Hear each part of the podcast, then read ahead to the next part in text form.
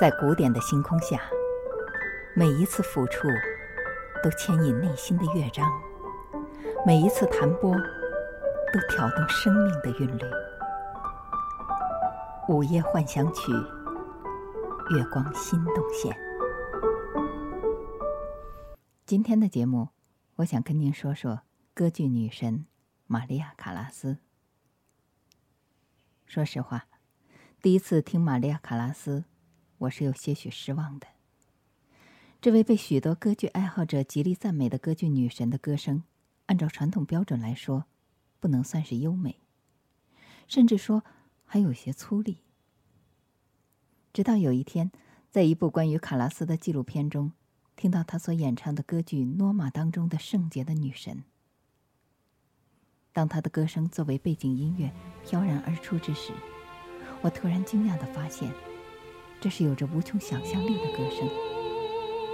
他的诺尔玛祭典月亮女神时，可以让你沐浴到皎洁的月光，可以将你带入到遥远的梦幻之地。从那时开始，我开始搜集他的唱片，越听越被他所吸引。打动我的，不是卡拉斯的音色，而是他的情感。在过去，听歌剧咏叹调更多的是被技巧所征服，而玛利亚·卡拉斯让我重新认识了歌剧。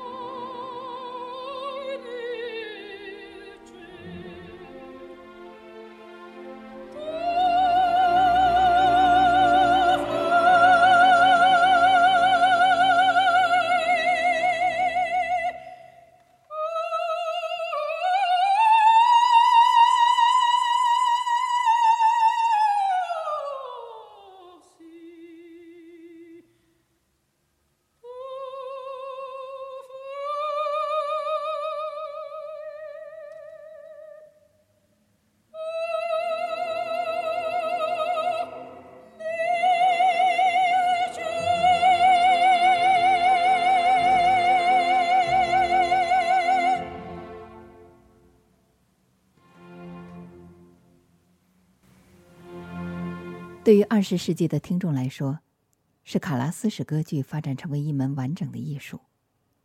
一些沉睡百年的美声歌剧，在他的发掘下起死回生。而他的一番番精湛演绎，又成为一座座令后人难以逾越的高山。特别一提的是，卡拉斯对于唐尼采蒂的歌剧《拉美摩尔·路齐亚》的革命性的声乐塑造，为这个美声花腔角色注入了强烈的戏剧性因素。卡拉斯的嗓音虽然不清纯，花腔技巧。也不敌另一位花腔女高音萨瑟兰，但只有卡拉斯声音中带泪的悲剧特质，温暖且变化多端的色彩，带有强烈激情的文字表述和完美的动态句法布局，达到了声乐表演中的最高境界，那就是灵魂的歌唱。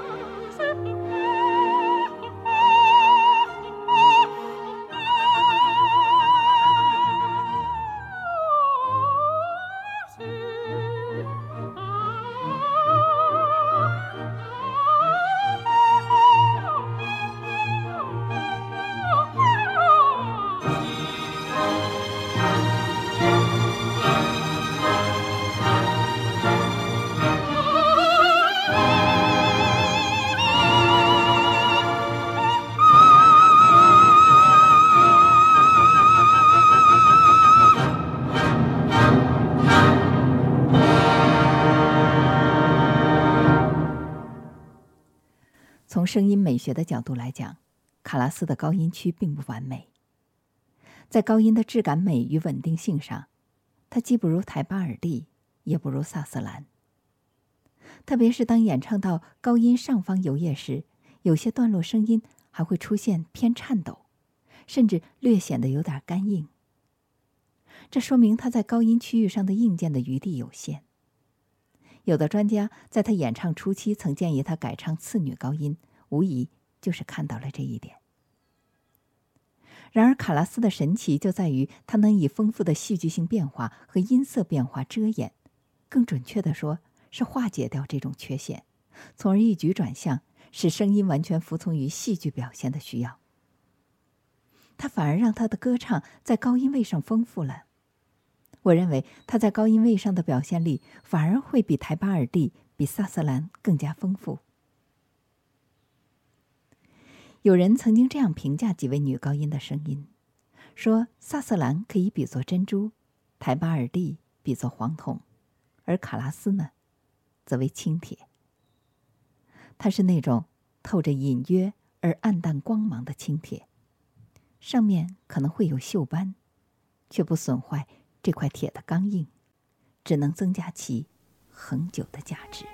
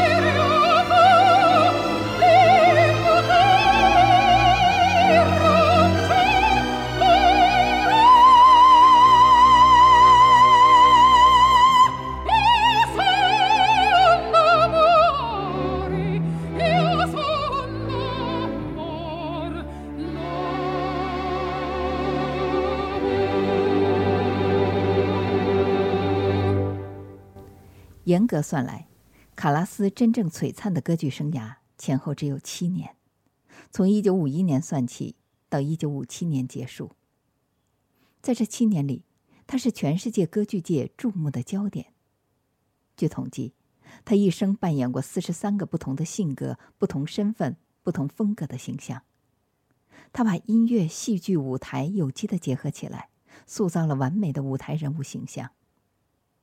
一九五一年，卡拉斯在佛罗伦萨主演了歌剧《茶花女》，从此，维奥列塔成为他经典的舞台形象。在观看卡拉斯的演出之后，德国著名女高音歌唱家施瓦兹科普夫宣布，她今后不再出演茶花女。他解释道：“当一位艺术家已经把这一角色演唱的尽善尽美，你再演唱，还有什么意义呢？”《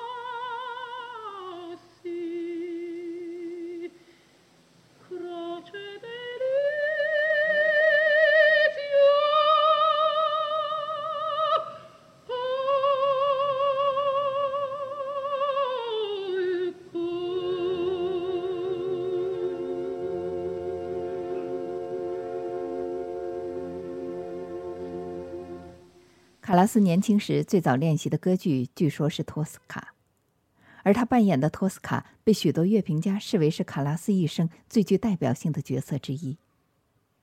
其中，女主角的咏叹调“为艺术，为爱情”，似乎就是卡拉斯一生的写照。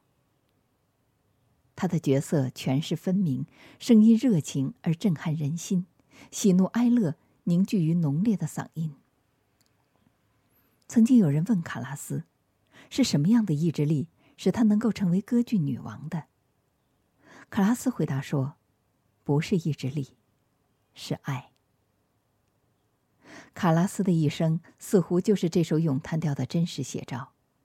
与希腊船王的爱情也耗尽了卡拉斯所有的能量。不管是他认识奥纳西斯前，还是被奥纳西斯抛弃之后，他似乎命中注定被笼罩在悲剧的枷锁之中。悲剧发生前，他唱的是未来；悲剧发生后，他唱的是过去，令人痛心的达到了假戏真唱的最高艺术境界。